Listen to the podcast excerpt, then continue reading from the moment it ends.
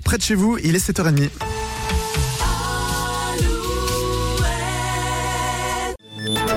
Alouette, les infos. Les infos, Marie Piriou, bonjour. Bonjour Nico, bonjour à tous. L'électricité est de retour dans l'ensemble des foyers bretons. Jusqu'à 20 000 foyers ont été touchés par des coupures de courant à la suite du coup de vent de lundi matin. Enedis annonçait hier soir 1500 interventions en 36 heures.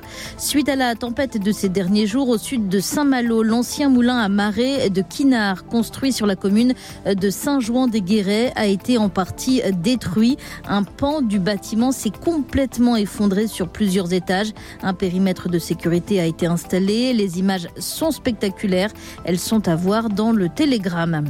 Dans le Télégramme également, l'aéroport de Brest vise le million de passagers en 2024, en très légère augmentation en 2023, avec près de 811 000 passagers. Le trafic peine encore à retrouver son niveau de 2019, mais les perspectives des années à venir sont prometteuses.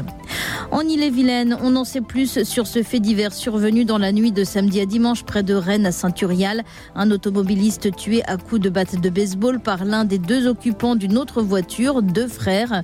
C'est un coup de klaxon qui a tout déclenché. L'auteur des coups a bloqué le véhicule avant d'intervenir avec sa batte de baseball. Un homme de 50 ans déjà condamné pour des faits de violence. La victime âgée de 30 ans a succombé aux coups reçus au visage. Une marche blanche sera organisée samedi. L'inscription de l'interruption volontaire de grossesse dans la Constitution soumise au vote des sénateurs en fin de journée. Le texte avait été largement adopté le 30 janvier dernier à l'Assemblée. Si le Sénat, majoritairement à droite, le vote exactement dans les mêmes termes, il faudra une adoption du Parlement réuni en congrès. On passe au sport. Oui, avec euh, du foot, la finale de la Ligue des Nations féminines ce soir. Les Françaises affrontent les Espagnols championnes du monde pour la première finale de leur histoire. C'est à 19h.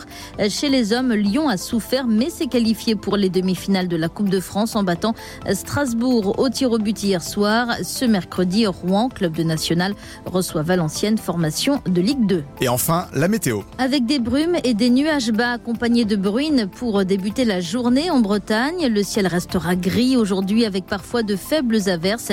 Les maxi, elles, seront comprises entre 12 et 13 degrés. Bonne journée avec Alouette en Bretagne. Le matin Alouette. 6h, 10h.